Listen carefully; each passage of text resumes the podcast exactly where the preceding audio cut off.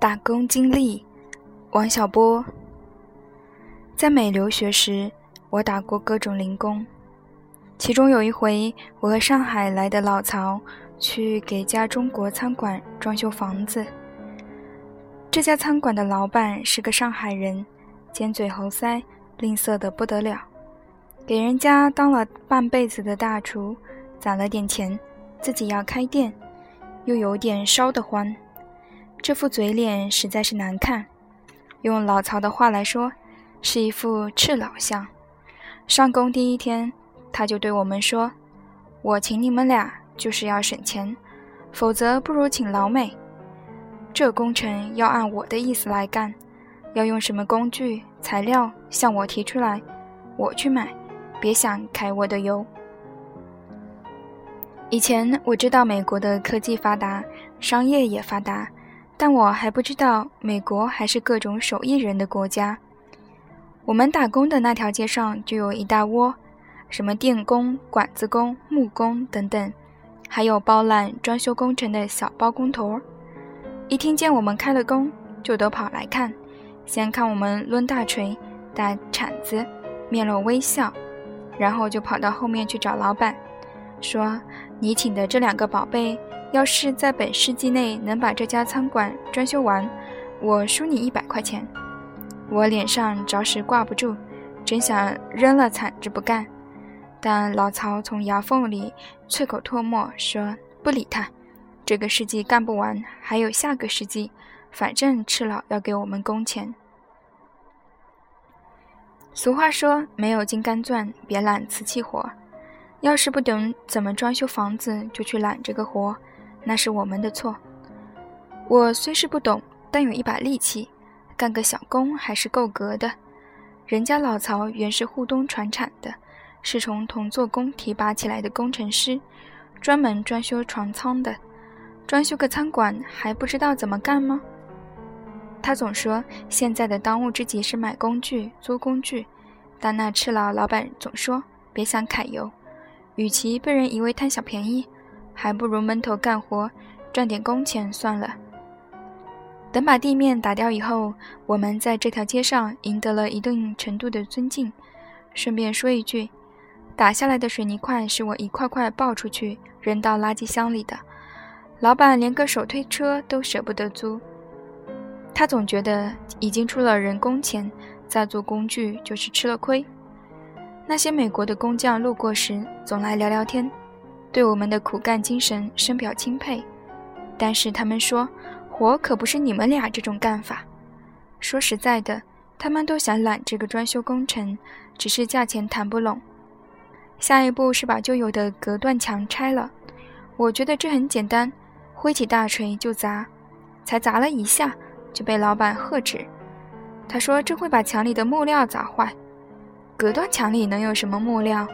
不过是些零零碎碎的破烂木头，但老板说要用它来造地板，于是我们就一根根的把这些烂木头的钉子起出来。美国人见了我们，问在干什么，我如实一说，对方捂住肚子往地下一蹲，笑得就地打起滚来。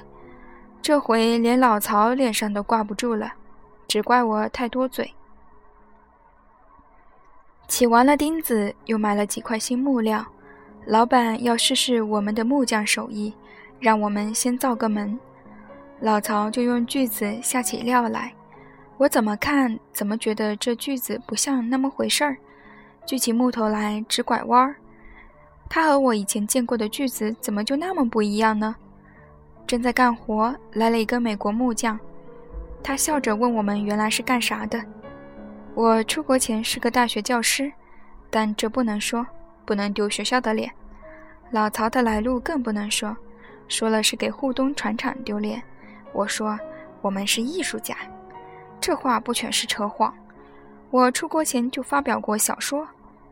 至于老曹颇善丹青，作品还参加过上海工人画展。那老美说，我早就知道你们是艺术家，我暗自得意。我们身上的艺术气质是如此浓郁，人家一眼就看出来了。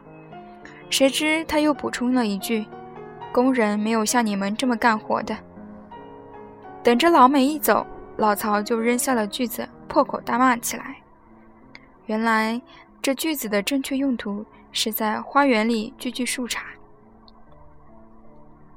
我们给赤老老板干了一个多月，也赚了他几百块的工钱。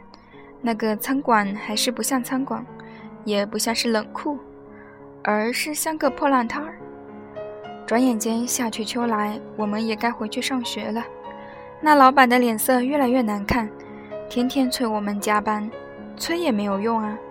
手里拿着手锤铁棍，拼了命也是干不出活来的。那条街上的美国工匠也嗅出味儿来了，全聚在我们门前，一面看我们俩出洋相，一面等赤老老板把工程交给他们。在这种情况下，连老曹也绷不住，终于和我一起辞活不干了。于是，这工程就像熟透的桃子一样，掉进了美国师傅的怀里。本来辞了活以后就该走掉，但老曹还要看看美国人是怎么干活的。他说：“这个工程干得窝囊，但不是他的过错，全怪那赤佬满肚子馊主意。要是由着他的意思来干，就能让洋鬼子看看中国人是怎么干活的。”美国包工头接下了这个工程，马上把它分了出去，分给电工、木工、管子工。今天上午是你的，下午是他的，后天是我的，等等。几个电话打出去，就有人来送工具，满满当当一卡车。这些工具不要说我，连老曹都没见过。除了电锯、电刨，居然还有用电瓶的铲车，可以在室内开动。三下五除二，就把我们留下的破烂从室内推了出去。电工上了电动升降台，在天花板上下电线，底下木工就在装配地板，手法纯熟至极。虽然用的现成的构件，也得承认人家干活真是太快了。装好以后，电刨子一刨，贼亮。干完了，马上走人，运走器械。新的工人和机械马上开进来，转眼之间，饭馆就有个样儿了。我和老曹看了一会儿，就灰溜溜的走开了。